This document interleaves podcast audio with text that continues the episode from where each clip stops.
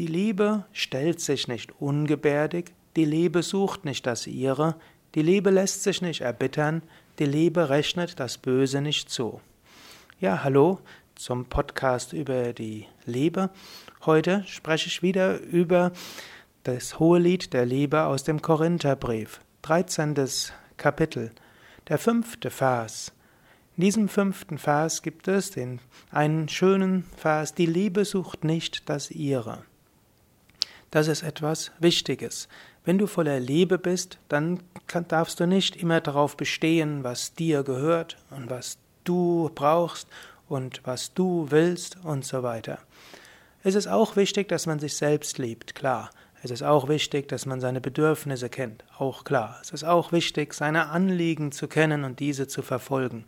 Aber wenn du im Umgang mit anderen Menschen immer wieder sagst, das brauche ich, das will ich, das will ich haben und das steht mir zu, dann ist es schwierig. Insbesondere wenn du sagst, das steht mir zu, das gehört mir, das war vereinbart und so weiter. Du kannst auch einen Wunsch ausdrücken.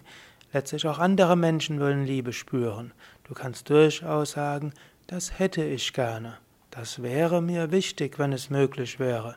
Ich würde mich freuen, wenn das und das. Über das und das würde ich mich freuen. Ich wäre dir dankbar.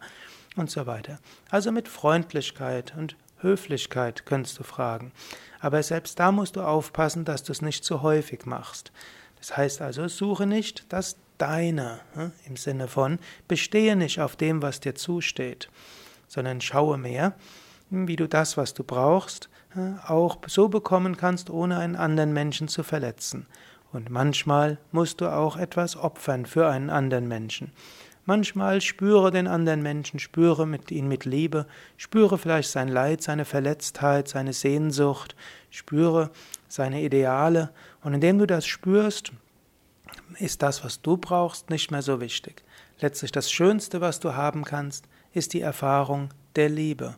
Und diese Liebe bekommst, spürst du dann, wenn du nicht nur daran denkst oder nicht hauptsächlich daran denkst, was du willst, brauchst, was dir zusteht und so weiter.